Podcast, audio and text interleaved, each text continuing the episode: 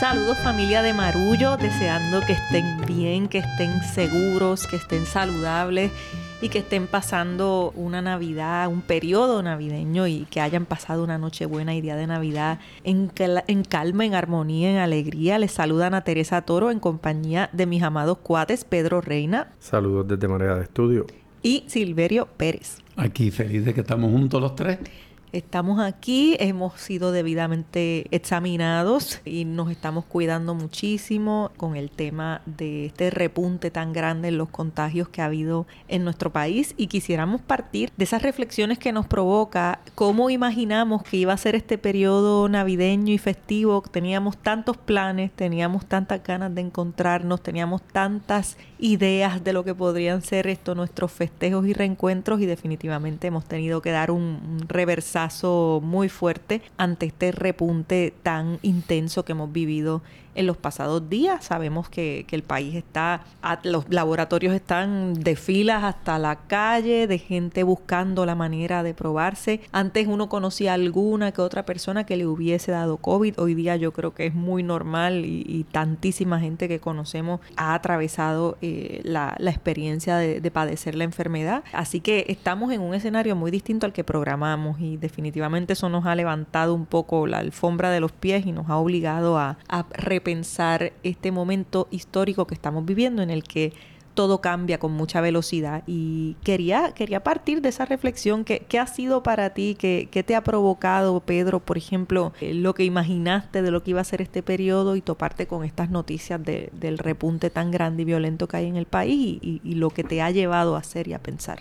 Bueno, yo, yo creo que nadie anticipaba que íbamos a tener que dar un reversazo, por no decir un corte de pastelillo a lo que eran nuestros planes para cerrar el año. Sin embargo, de, hecho, y antes, antes de decir lo próximo, tengo mucha gente cercana a mí enferma. Y cuando digo gente, me refiero a familias enteras, porque lo que ocurre con esta variante Omicron es que con que haya una persona en la familia, de momento te topas con que se tiene que aislar todo el mundo y sale todo el mundo corriendo a ver si lo tiene y al, al final lo tiene más de uno. Por otro lado, yo destacaría lo mucho que hemos aprendido, porque sabemos mucho mejor, ¿verdad?, cómo cuidarnos, qué es lo que hay que hacer, cuáles son las pruebas que ha habido. Y por un lado, me parece que yo me he mantenido eh, bien guardadito en, en, estas fechas y no tengo ningún plan de, de, ir a ninguna parte, ni de hacer fiestas, ni de congregarme, pero me ha llamado la atención que, que, algunas personas han insistido en llevar a cabo sus planes a pesar de, como diciendo, yo me gané, yo viajé o yo vine. Y estamos viendo, por ejemplo, cómo las líneas aéreas han tenido que suspender vuelos porque de repente las tripulaciones no las puedes armar, no puedes montar, ¿verdad? No tienes pilotos, no tienes azafatas porque de momento los contagios han sido muy altos. Así que yo creo que eso no le roba el espíritu de gratitud, de introspección que yo pueda tener personalmente con este momento. Tengo mis hijos aquí, que usualmente no están todos juntos, pero yo creo que ¿verdad? no nos hace mal recogernos un poquito, eh, nos toma de sorpresa. Entonces, creo que hay que destacar que hay gente que acata ese mensaje de ser prudente, no exponerse quedarse en su casa, proteger a los demás, frente a gente que anda por la vida como que se chave, no me importa, yo me gané, esta es mi familia, esta es mi vida, de algo me tengo que morir y de, y de repente te das cuenta que se pone denso el asunto. Para mí, yo estaba tomando la cosa como pues un día a la vez sentía que había tenido suerte porque he tenido que seguir trabajando y parte del trabajo era las presentaciones del libro, tres conciertos en el área de Boston, etcétera charlas que he tenido que dar, pero este, he tenido a, a Jessica al lado, que es una reencarnación del doctor Fauci, velando constantemente de que uno haga lo que, lo que tiene que hacer y pues hemos sobrevivido. Pero el golpe fuerte fue cuando tuve que tomar la decisión de cómo íbamos a celebrar eh, la Nochebuena en casa de mis padres, que tradicionalmente es una de dos celebraciones importantes para mi familia y ante el asunto de que muchos, muchos de mi, de mi familia estaba contagiado, dos sobrinos que fueron al concierto de Bad Bunny, otros que residían en la misma casa donde estaban los otros, etcétera, etcétera. Y como bien decía Pedro, se, se riega en toda la familia. Y entonces tomar la decisión de pasar de uno en uno eh, por en casa de mis papás, los que teníamos pruebas fehacientes de que no lo teníamos. Los otros que tenían alguna duda, no ir. Y para mi papá, sobre todo, fue muy fuerte el enfrentar una Nochebuena sin el holgorio familiar tradicional. Y me parece que... Por segunda vez, Por segunda el año vez. pasado. Entonces, pues, para ellos que por más que lo intenten, se les hace difícil entender este nuevo contexto en el que estamos viviendo, pues fue muy duro y eso a mí me, me golpeó bastante. En los hogares de ancianos están prohibidas las visitas por orden del Departamento de la Familia, una medida que comprendo perfectamente por el peligro de contagio que hay para personas de la tercera edad. En el caso de mi mamá, pues mis hijos fueron a verla y la vieron desde la calle. O sea, la llevaron al balcón para que ellos pudieran saludar desde la calle y ella estaba un poco confundida, así que yo les dije que le dijeran que ellos estaban enfermos y que se estaban alejando, ¿verdad? Porque ella estaba, pero ¿por qué no entran? No, no, es que están enfermos y estamos enfermos y no, no te queremos contagiar. Entonces yo sé que para muchas familias es difícil tener a sus familiares lejos, ¿verdad? No poder visitarlos. Sí. Sí, no, y, y también a mí este, este repunte y esta, esta larga lista de, de cancelaciones de eventos que, que ha habido que, da- que, que- que hacer eh, y este rediseño de, de los encuentros y reencuentros que tanto anhelábamos, a mí también me, me ha provocado una reflexión en torno a, a que parece que ni siquiera con la experiencia de, de- de ese año de encierro absoluto por, por la primera fase de la pandemia, porque aún estamos en ella, pero ni siquiera esa experiencia que vivimos globalmente, que vivimos como humanidad, no nos acabó de enseñar o no nos acabó de enseñar a un plano mayoritario, que la mayoría de la gente entienda, que los ritmos tienen que ser otros, que vivir saludables, que vivir bien, que vivir tranquilos en el mundo moderno requiere de otros ritmos. Hay, hay espacios de trabajo que están resistiendo eso, hay... clientela que, que quiere todavía las cosas hoy, ahora y no hay suficiente empleomanía para mantener esas demandas de este capitalismo salvaje en el que estamos metidos. Requiere que las cosas se hagan a una velocidad impresionante y que todo se ponga en segundo plano por encima de, digo, por debajo de, de la ganancia económica. Entonces, Puerto Rico es un país en quiebra, es un país en crisis, claro que queremos eh, fortalecer nuestra economía, pero ¿para qué? Para, para tener una economía excelente y un montón de gente explotada, infeliz y enferma. Entonces eh, eh, necesitamos un, rebalanceo de esas fuerzas y creo que este alón de pelo, este echarnos para atrás que, que, ha provocado este momento es otra oportunidad que tenemos de frente para pensar en eso, para pensar en cómo replantearnos la vida, la cotidianidad. Hablaba con unas conocidas que, que están teniendo muchas tensiones en, en- en su vida profesional, pues porque ya se acostumbraron a trabajar en la casa, se acostumbraron a que era posible escribir un documento mientras echaban una tanda de ropa a lavar y así no tenían el fin de semana comprometido con las tareas del hogar y podían ir a comerse un mantecado, ir a la playa, salir. Y pues eh, las personas de la oficina están exigiendo un retorno mm, tradicional y habitual. Entonces hay unas tensiones muy grandes ahí porque por un lado, desde el mundo laboral se espera que uno conteste el teléfono en cualquier momento, a cualquier hora, que uno conteste un email a las 10 de la noche. O sea, el mundo laboral hace rato que se metió en nuestra vida cotidiana, pero hay mucha resistencia por parte del mundo laboral de permitirnos tener un poco de nuestra vida cotidiana, de nuestras necesidades de vida naturales mientras, eh, mientras trabajamos. Entonces, o, lo que es igual no es ventaja.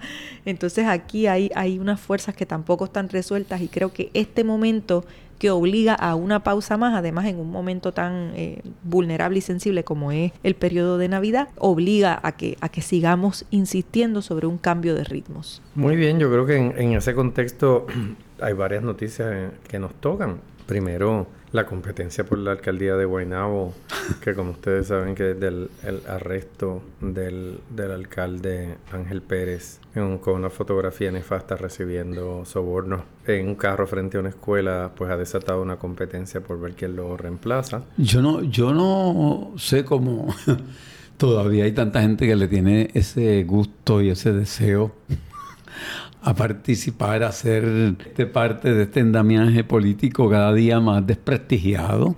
Y hay cinco candidatos.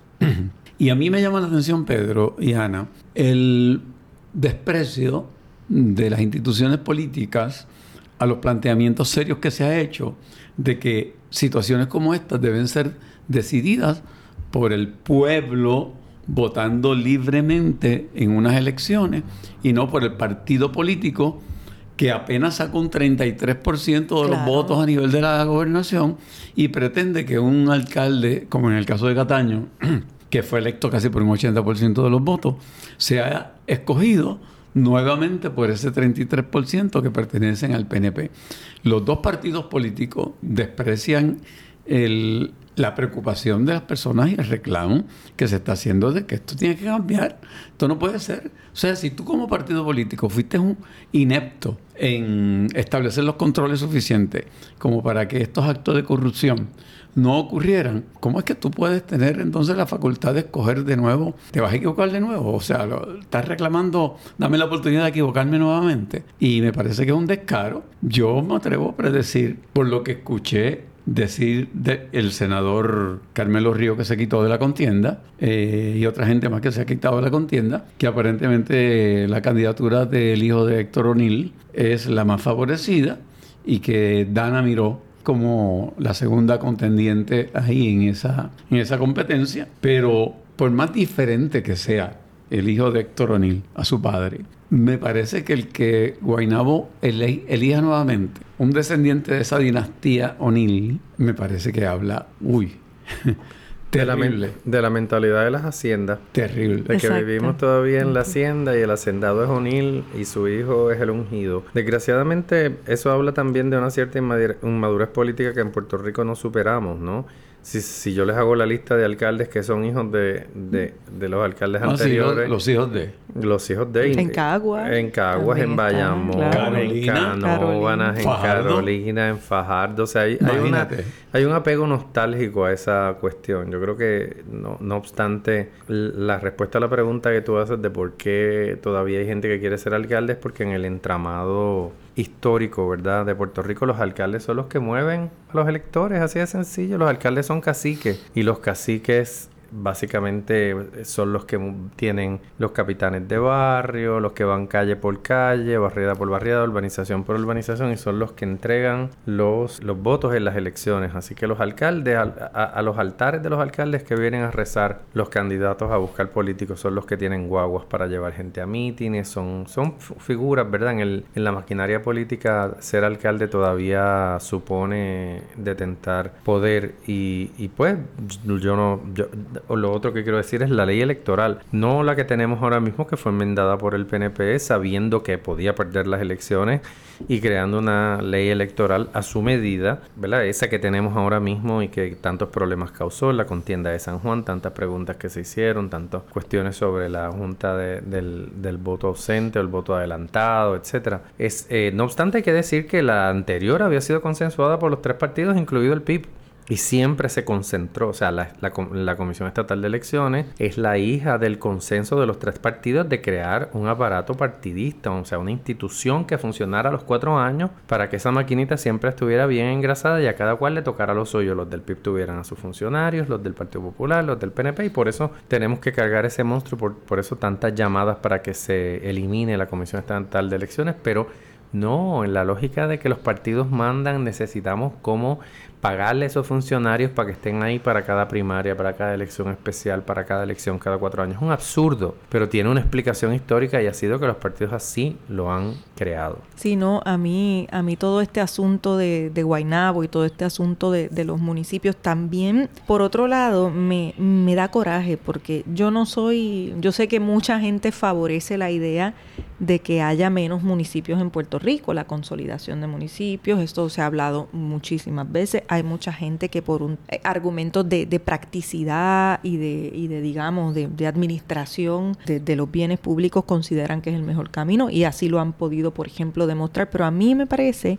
que la estructura de los municipios que tenemos en Puerto Rico, los 78 municipios con sus respectivos alcaldes y alcaldesas, responde mucho a cómo funciona nuestra cultura. Y son esos alcaldes y esas alcaldesas las que son la primera línea de defensa, la, gente que conoce al pueblo de verdad a una escala mayor, eso es muy difícil de lograr. Y pongo un ejemplo, pienso por ejemplo en la banca. Hace 30 años, quizá un poco más, yo no, no, recuerdo el, momento exacto en que esa, en, que se, eh, esa, esa forma de, llevar el, tema de, la administración de los préstamos cambió. Pero antes todo el mundo sabía que uno podía ir al banquero del pueblo, que a lo mejor no era ni el dueño del banco, seguramente no lo era, pero era el administrador, el gerente de un banco. Y, y, uno iba y ese gerente conocía a tu mamá, a tu papá, a lo mejor estudió contigo en la escuela, conoce a tu hermano, está casado con una vecina, yo que sé, había una unas especies de conexiones que solo se pueden dar en unos espacios reducidos y a lo mejor tú no tenías el puntaje de crédito más perfecto, pero esa persona te conocía, y le buscaba, la, vuelta. y así se lograron establecer muchas panaderías, muchas farmacias, muchos negocios, emprendimientos de gente que no tenía un gran capital, que necesitaba que le dieran ese prestamito. Y, y gracias a esas conexiones familiares y a que era el gerente del banco de ese lugar el que podía tomar esas decisiones, pues mucha gente tuvo acceso al crédito y por lo tanto acceso a, una importante movilidad social de la cual se benefician generaciones de sus familiares hoy día. Eh, y traigo este ejemplo porque cuando eso cambia, y hoy día es una computadora en San Juan y una ecuación en San Juan la que mira unos números y no somos solamente números, eh, porque hay gente que puede tener unos números bien bonitos pero tiene un montón de esqueletos o no tiene palabra o no, o no va a cumplir, pero esa máquina y esa gente por allá con las maquinitas evalúan y si tú no tienes los números no tienes acceso al crédito y no tienes esa posibilidad. Entonces cuando se distancian mucho las estructuras de poder que le permiten a la gente acceder a la movilidad social, la gente que está en la rueda más de abajo es la más que sufre. Entonces traigo toda esta comparación porque pienso en que ver esta conducta en las alcaldías, como hemos visto en este año, y bueno, no es, no es nuevo de este año, pero digamos que los últimos meses han sido particularmente dramáticos, y ver eh, el decaimiento de esa estructura que es tan importante sobre todo para la gente pobre, de, nuestro país o, para la gente que no tiene acceso a, formas de poder y de, y de bienestar, ver el decaimiento de esas estructuras le da la razón a aquellas personas que consideran que un poder más distante eh, que un poder más ampliado es más efectivo. Yo pienso que no lo es, pero pienso que la estructura como está nos está fallando. Entonces me quedo con ese pensamiento a la luz de, de, hablar de los alcaldes. Bueno, por otro lado, y antes de irnos a la pausa, creo que debemos mencionar la, victoria de Gabriel Boric en, las elecciones Yo estoy muy contenta. De Chile, ¿verdad? Frente a un candidato, José Antonio Cas, que venía no de la derecha, sino de la ultraderecha, un líder estudiantil de 35 años que en un momento, ¿verdad? Se tuvo que, fajar para llegar a, conseguir los votos para, para llegar al, Palacio de la Moneda en Chile, que es la, residencia del Poder Ejecutivo. Y... Oye, gana por una cantidad. Este, ganó en, una, en una segunda vuelta, un 58%, si no me equivoco, ¿no? Sí, una alianza, ¿verdad? De, de que, que va más allá del centro izquierda, la llamada concertación, que había sido la agrupación política que en Chile había ganado las elecciones en, en, en la democracia frente al Partido Conservador y que entonces se enfrenta a un, candidato que defendía la dictadura de Augusto Pinochet y que básicamente hablaba el discurso trompista de abrir una zanja en el norte del país para impedir la llegada de inmigrantes ilegales y también hablaba de abolir el Ministerio de la Mujer, una serie de conquistas sociales. Sabemos que Chile en el 2019 se tiró a la calle con la bandera de la defensa de un mejor sistema de salud y un mejor sistema de educación y Boric pues concita muchas ilusiones.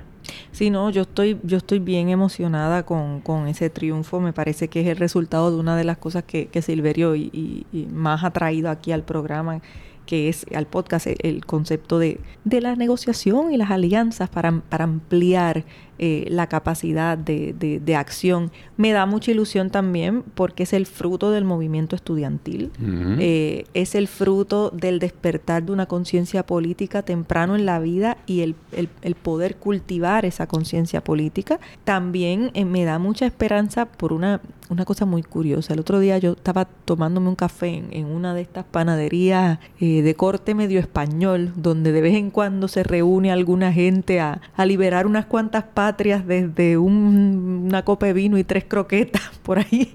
Ustedes saben el tipo de panadería a la que me refiero. Y estaba escuchando a tres señores, eh, bastante mayores, yo diría que tendrían casi 80 años cada uno, o sea, eran señores mayores. Y estaban allí, dos de ellos evidentemente muy conservadores, eh, diciendo que estaban muy preocupados por ese triunfo de Chile, Dios mío, lo que puede representar y tal. Y un tercero, que por su acento pues era evidente que era español, empezó, ay, mira, yo estoy así, a, a bocajarro, así, ya, yo estoy cansado de estar de acuerdo con usted ya a mí no me importa si es de izquierda o de derecha, quién piensa en los viejos, quién piensa en la gente, y aquello se ha formado la de San Quintín entre aquellos tres señores que yo creo que volaron las tortillas y las croquetas por los aires.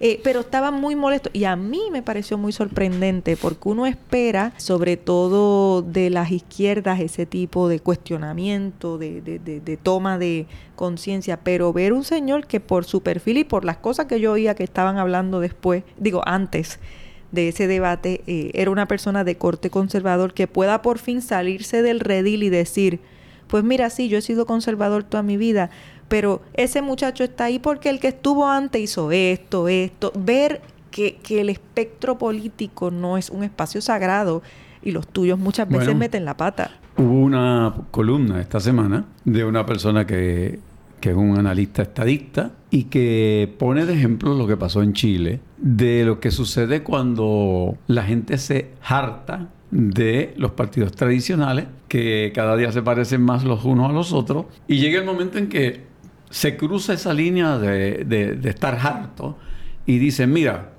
vamos a, vamos a darle el voto a este, a este muchacho. Y él obviamente lo ponía, no porque le alegre la elección de este joven en Chile, sino porque le preocupa el que en Puerto Rico los dos partidos tradicionales eh, siguen siendo cada día más ineptos, más mediocres. Yo creo que una de las cosas que nos deja este 2021 es que los dos partidos tradicionales son cada día peor. Y entonces él decía, en Puerto Rico puede ocurrir eso en cualquier momento, porque el desprestigio de los dos partidos políticos tradicionales es tal que esto estamos a punto de que pueda ocurrir en algún momento, porque hay una nueva generación que no tiene ataduras a esos partidos tradicionales, hay una nueva generación que no le teme al cambio y hay una nueva generación que ya se tiró en la calle, en el caso de Puerto Rico, a sacar un gobernador.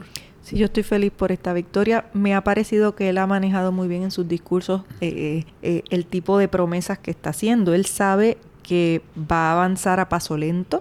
Él sabe que no va a ser tan fácil lograr todo lo que quiere lograr. Entiendo que el Congreso está casi mitad mitad, o sea que tampoco va a tener un apoyo eh, de gestión monumental, pero lo que simboliza eh, esta, esta candidatura y este triunfo para la región completa de América Latina que estaba dando esa peligrosa eh, vuelta. Y digo peligrosa porque más allá de el ideal conservador desde una visión económica o desde una visión eh, de gobierno particular que, que existe y tal, es, un ideal, una forma de ver la política atada a, las heridas más terribles de América Latina, a la, a la historia más sangrienta de la región. Entonces era muy temerario lo que estábamos viendo y, y ver esto es ver una esperanza de que unos ideales de, de un mundo más equitativo son posibles eh, con alianzas, con negociaciones, con pues con, con, balance. Sí, cerramos el año también despidiendo a una de las figuras más emblemáticas del siglo XX, un gran luchador por los derechos civiles y en, en particular de, de, los negros en Sudáfrica, el obispo anglicano, el arzobispo anglicano Desmond Tutu. El primero, el primer negro eh, ordenado como arzobispo de la iglesia anglicana. Me parece que es una figura importantísima, premio Nobel de la Paz, y además una persona que transmitía paz, transmitía humildad. Sin embargo, fue un luchador muy, muy, muy fuerte contra la apartheid. Y me parece que pierde la humanidad una gran, gran, gran figura que acuñó una frase que me, que me llamó mucho la atención este, Ana Teresa, tú que estás en este momento presentando tu poemario, él decía, se refería a Sudáfrica como la nación arcoíris por la diversidad étnica que, que había en, en, África del Sur. Y de verdad era una, una, persona que uno inevitablemente le tomaba cariño mezclado con mucha admiración. Sí, no, gente así cuando hablamos del legado, el legado son muchas cosas, frases como esas, memoria, gestión, obra, pero también cuando muere gente de, ese calibre nos, nos dejan unas gafas, un, filtro para ver el mundo que construyeron con, con sus palabras, con su obra, eh, con su propia vida. Entonces es un legado para la humanidad increíble porque cada vez que nos enfrentamos a un nuevo reto nos podemos poner esas gafas, ese filtro para leer y entender el mundo y, lo iluminan una y otra vez. Así que es un momento obviamente triste desde el plano físico porque el que estas personas estén vivas importa, simboliza, pero empieza entonces la gran tarea de, de, darle vida a una memoria. Y ahí es un trabajo inacabable y qué bueno que lo sea. Yo creo que no quedan muchas figuras en, en el presente que conciten y personifiquen eh, el, valor moral de una vida coherente, de una vida en defensa de los otros. Tutu se caracterizó, entre otras cosas, por su activismo, por su sentido del humor, porque era una persona muy militante, ¿no? Fue, tan pronto fue nombrado arzobispo dentro de la iglesia anglicana, que es la, inglés, la iglesia inglesa, ¿no? La tradición católica que con Enrique VIII eh, se separa, la iglesia católica, ¿verdad? Enrique VIII se queda con, con, la iglesia y se vuelve cabeza de la iglesia anglicana, lo que se llama eh, en inglés The Anglican Communion, que teológicamente su, ¿verdad? no tiene diferencias con la iglesia católica, salvo que el rey o la reina son su cabeza. Y por lo tanto han adaptado su teología, los, los, los sacerdotes se pueden casar, etc etcétera, y, es una iglesia interesante, es una iglesia de legado colonial surafricano. Entonces él es un hombre negro que viene a personificar la, la tradición anglicana en Sudáfrica e inmediatamente se, se, aboca a la lucha por los derechos de los negros dentro de, del apartheid, que fue un sistema tremendamente cruel. Y él, en la cita que a mí más me gusta de él es, es una que dice, yo soy un hombre de paz, pero no soy un pacifista. Hmm. Los negros no creen que ellos introducen la violencia a las situaciones, ellos creen que la situación ya es violenta. Hmm. Así que desde adentro él, él, sabía, ¿verdad? Luchó contra los linchamientos que ocurrían de, de figuras, ¿verdad? Que, que, eran linchadas literalmente por ser agentes del, de los africaners, del gobierno de la apartheid. Y hay una, unas imágenes dramáticas de él y de otros sacerdotes intentando que quemaran vivo a una persona acusada de espía y él gritaba, a ah, matarlo no va a adelantar la causa y otras personas le contestaban, sí, sí, la va a adelantar porque va a ser un ejemplo de lo que les va a pasar a los chotas. Y mm, supo en todo momento manejarse frente a los medios de comunicación y mantener una humildad. Es difícil hoy encontrar figuras de religiosas que tengan estas características y que todavía se puedan reír. Su último trabajo y su gran contribución además, y con esto concluyo, fue encabezar la, la, Comisión de la Paz y la Verdad, una comisión que se creó desde cuando, cuando Mandela es presidente para investigar todos los incidentes de, que habían ocurrido durante el régimen del apartheid para, para que hubiese derecho a la memoria, algo que ha ocurrido en otros lugares. Sudáfrica fue un ejemplo de cómo esa comisión de, de la verdad y de la reconciliación sirven para que las víctimas puedan hablar y para que también los victimarios puedan confesar y pueda haber una reconciliación simbólica. Yo personalmente pienso que en Puerto Rico tiene que ocurrir algo así un día. En Puerto Rico el, que era obispo de Caguas, Enrique eh, Hernández, hace muchos años, presidía la Comisión de la Paz y la Reconciliación. Todo el mundo se reía de él, lo sacaron de obispo, pero en este país hay un profundo legado de violencia del que nadie habla y sería bonito que para las futuras generaciones sentáramos un día, ¿verdad? A un grupo de gente y los nombráramos comisión y pudiéramos hablar de las violencias. Bonito y necesario. Exactamente. En esa onda nos vamos a la pausa, no se vayan, que regresamos enseguida. Esto es Marullo.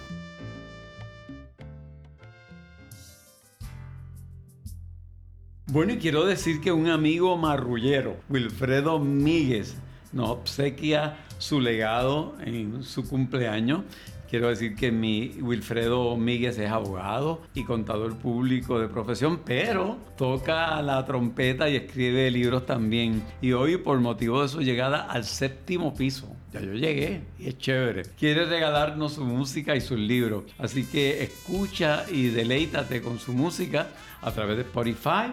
Aquí podrás disfrutar gratuitamente de los discos Fiesta Mona Lisa y I Love Paris, cada uno con 10 extraordinarias piezas musicales, con una calidad narrativa envidiable y voz literaria de gran elocuencia, muy cercana a la de los jóvenes actuales.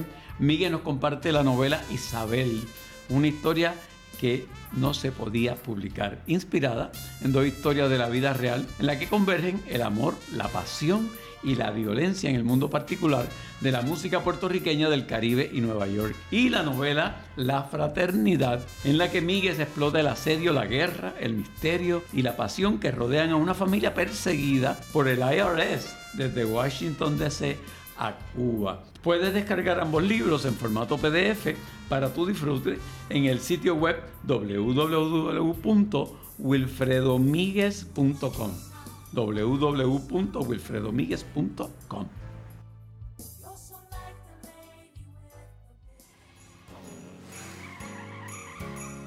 love Christmas time, and not because it snows, not because there's games and treats or stockings in a row. I love Christmas time, it gets better every year. I love Christmas time when all my friends are here.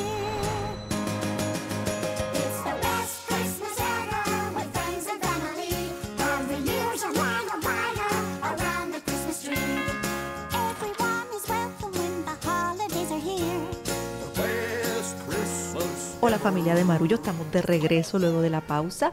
Y la verdad que yo tenía un capricho hoy de traer a la mesa eh, una cosa que he estado observando y quería ver si eran cosas mías o si había algo aquí eh, con lo que pudiéramos articular un pensamiento y una idea. A veces las ideas las tenemos más maduras, pero hay veces que las ideas las maduramos aquí en, la mesa y, uno, llega con una hipótesis o con una sospecha de algo que está cambiando y, y es bueno pensar en voz alta y entenderlo mejor. Y se trata de los adornos de Navidad.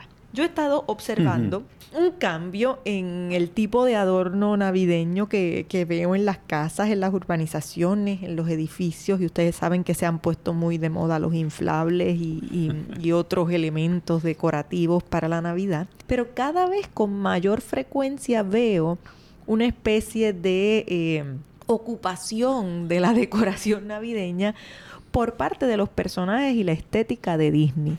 O sea, ya hay más eh, el Grinch que nacimientos y no, no con eso quiero eh, decir que la Navidad o las festividades tienen que ser únicamente vistas a través de un filtro eh, religioso de la cristiandad, nada que ver con eso, pero sí noto una transformación cultural que, que sin decir que una cosa es mejor que la otra, puedo decir que es diferente. Y a mí me ha llamado mucho la atención esto, esta presencia abrumadora de figuras eh, que pertenecen a otro o a, a otra, digamos, a otras culturas, básicamente culturas del mundo del entretenimiento y no cultura desde la perspectiva de la tradición.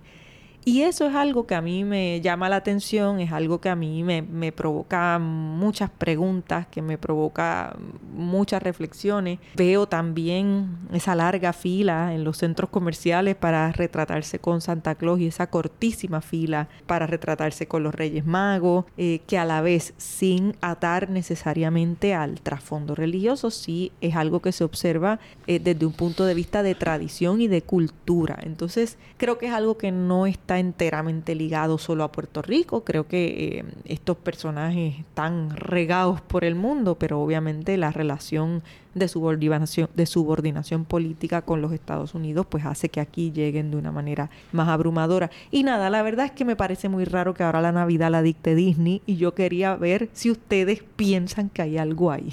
Yo voy a contar que mi hijo salió del cine los otros días después de ver Spider-Man y sus primeras palabras fueron todo lo que toca Disney lo daña.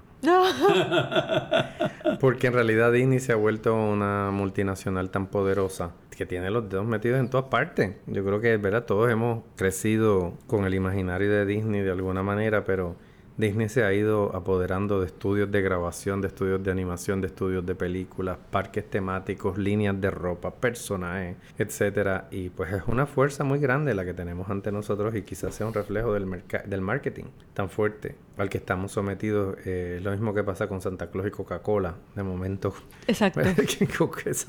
Santa Claus es empleado de Coca-Cola y un camión.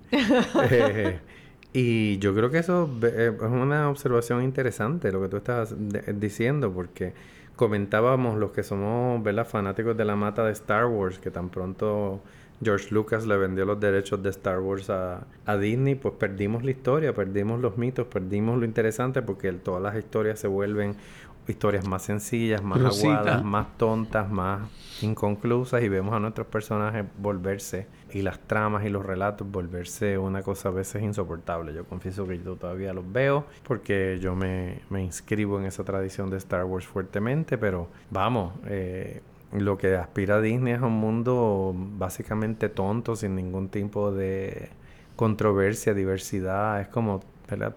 Eh, horrible por ese lado. Mira, pues a lo mejor puedo cerrar con algo que yo escribí en el 2008. Oh, En el 2008 yo saqué un disco que se llamó Prefiero ser trovador y entre las décimas que incluí, incluí una sobre que tenía como título Ya llegó la Navidad y tenía un poquito de reflexión con respecto a cómo estaban cambiando esas tradiciones. Y decía, el pavo no estaba asado, pues le faltaba un poquito, pero ya el arbolito se veía iluminado. Puerto Rico ha cambiado un tanto la tradición. Aquí ya casi el lechón juntito al pavo se asa y empieza de casa en casa un tremendo vacilón. El viernes en la mañana, después del día del pavo, debemos llevar a cabo un acto que nos hermana. Es tradición borincana ese día madrugar y a eso de las 4 estar dentro del mall más, más cercano y con canasta en la mano comprar, comprar y comprar. En las urbanizaciones ya se van organizando, la calle están decorando con creativas variaciones. De ángeles hay legiones y hasta nieve hay en la grama. Y del nacimiento el drama toma escena en los batelles. Santa Claus y los tres reyes completan el panorama. Y entre consumo y parranda, desde diciembre hasta enero, está este pueblo fiestero embobado de propaganda. Y aunque despistado anda, no todo es fatalidad. En esta festividad aún sentimos el fervor del que sabe que el Señor nos nació en la Navidad. Ave María, eso es un cierre Tan, brutal. tan. Qué regalo, Silverio, gracias. Bueno, y con este episodio le decimos adiós al 2021, que ha sido un año también de muchísimas lecciones. Les damos las gracias por acompañarnos fielmente. Para nosotros siempre es un privilegio juntarnos para conversar con ustedes. Gracias por sus comentarios. Síganos en las redes. Eh, a nuestros fanáticos de Patreon, muchas gracias. Si usted quiere respaldar el trabajo de este podcast, por favor, vaya a www.patreon.com diagonal marullo y escoja el modo en que quiere contribuir a la producción de este podcast. Allí los, nuestros mecenas de, de Patreon reciben contenido exclusivo y periódicamente unas entregas particulares de los trabajos que nosotros poco a poco vamos haciendo. Marullo.